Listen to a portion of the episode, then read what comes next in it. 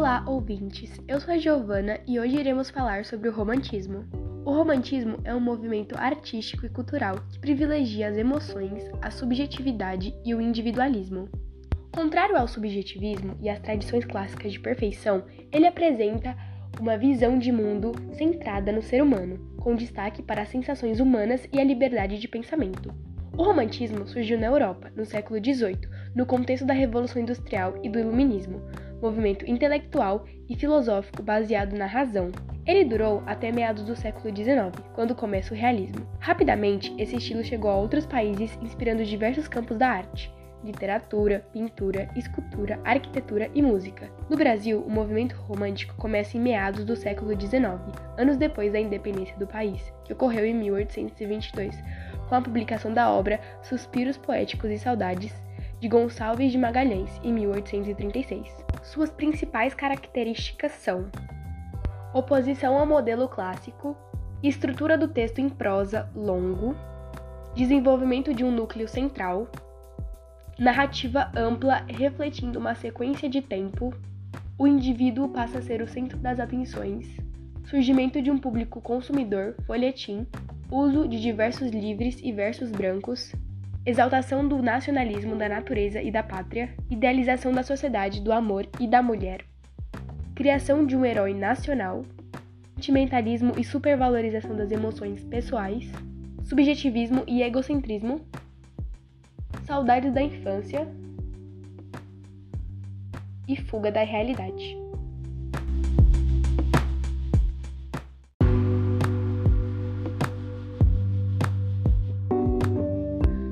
Domingos José Gonçalves de Magalhães. Domingos José Gonçalves de Magalhães foi um escritor, professor e político brasileiro que se destacou como um dos principais poetas da primeira geração romântica. É considerado o introdutor do romantismo no Brasil. Formou-se em medicina em 1932.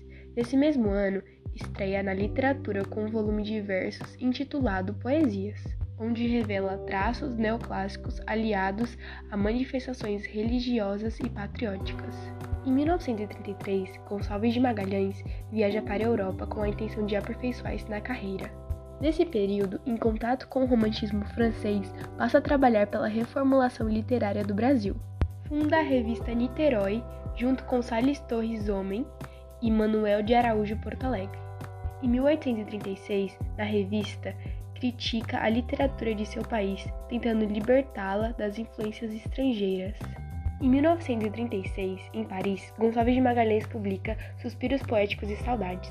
É a materialização lírica de algumas ideias do autor sobre o romantismo, encarado com possibilidade de afirmação de uma literatura nacional na medida que destruía os artifícios neoclássicos e propunha a valorização da natureza associada ao sentimento de Deus.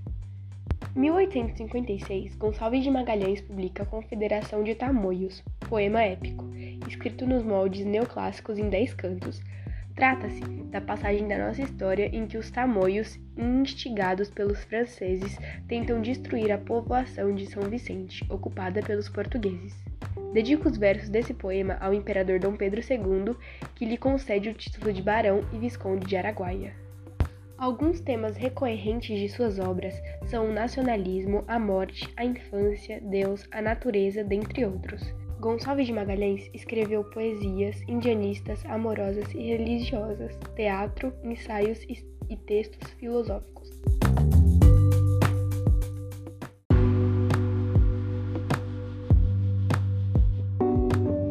Aloysio Tancredo Gonçalves de Azevedo Aloysio Tancredo Gonçalves de Azevedo foi um escritor brasileiro, caricaturista, jornalista, diplomata e membro fundador da cadeira número 4 da Academia Brasileira de Letras. Em 1871, matriculou-se no Liceu Maranhense e se dedicou ao estudo da pintura. Com 19 anos, foi levado pelo irmão, o teatrólogo e jornalista Arthur Azevedo, para o Rio de Janeiro Começou a estudar na Academia Imperial de Belas Artes, onde revelou seus dons para o desenho. Logo passou a colaborar com caricaturas para jornais.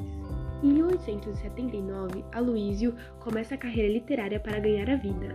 Publica seu primeiro romance romântico, Uma Lágrima de Mulher, onde se mostra exageradamente sentimental para satisfazer um público ávido pelo romantismo. Em 1881, publica O Mulato, romance que iniciou o movimento naturalista no Brasil. A obra denunciava o preconceito racial existente na burguesia maranhense e provocou uma reação indignada da sociedade, que se viu retratada nos personagens, mas o livro foi um sucesso de vendas. No dia 7 de setembro de 1881, decidido a se dedicar à vida de escritor, Aloysio Azevedo publicou inúmeros contos, crônicas, romances e peças de teatro nos folhetos dos jornais da época.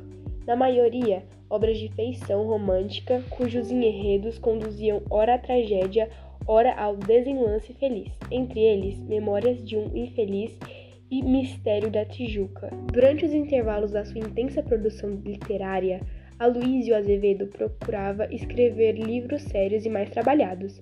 Surgem suas obras mais importantes que pertencem à fase naturalista do escritor, entre elas O Homem, Livro de uma Sogra, O Cortiço e A Casa de Pensão. Preocupado com a realidade cotidiana, seus temas prediletos foram a luta contra o preconceito de cor, o adultério, os vícios e o povo humilde. Na obra O Cortiço, Aloysio retrata o aumento da população do Rio de Janeiro e o aparecimento de núcleos habitacionais, denominados cortiços, onde se aglomeravam trabalhadores e gente de atividades incertas. O grande personagem do romance é o próprio cortiço.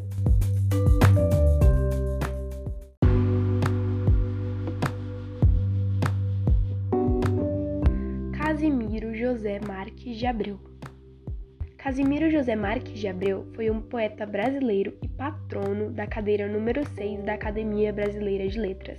Desde cedo, Casimiro de Abreu despertou interesse pela literatura.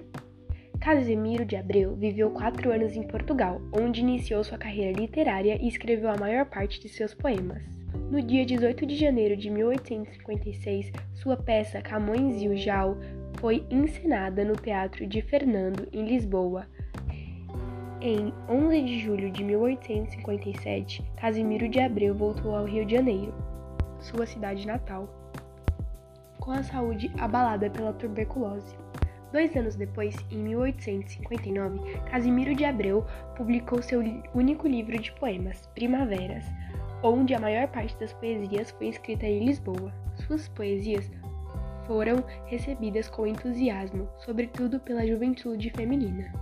No poema Meus Oito Anos, o poeta expressa na arte o subjetivo desejo de retornar à infância, sem saudade do tempo que passou e que não volta mais. Casimiro de Abreu escreveu pouco, viveu pouco, mas tornou-se um dos maiores poetas românticos e um dos mais populares do Brasil, graças ao seu lirismo ingênuo de adolescente. Simplicidade e pureza são as tônicas de suas poesias, razão pela qual é considerado o mais ingênuo de nossos poetas.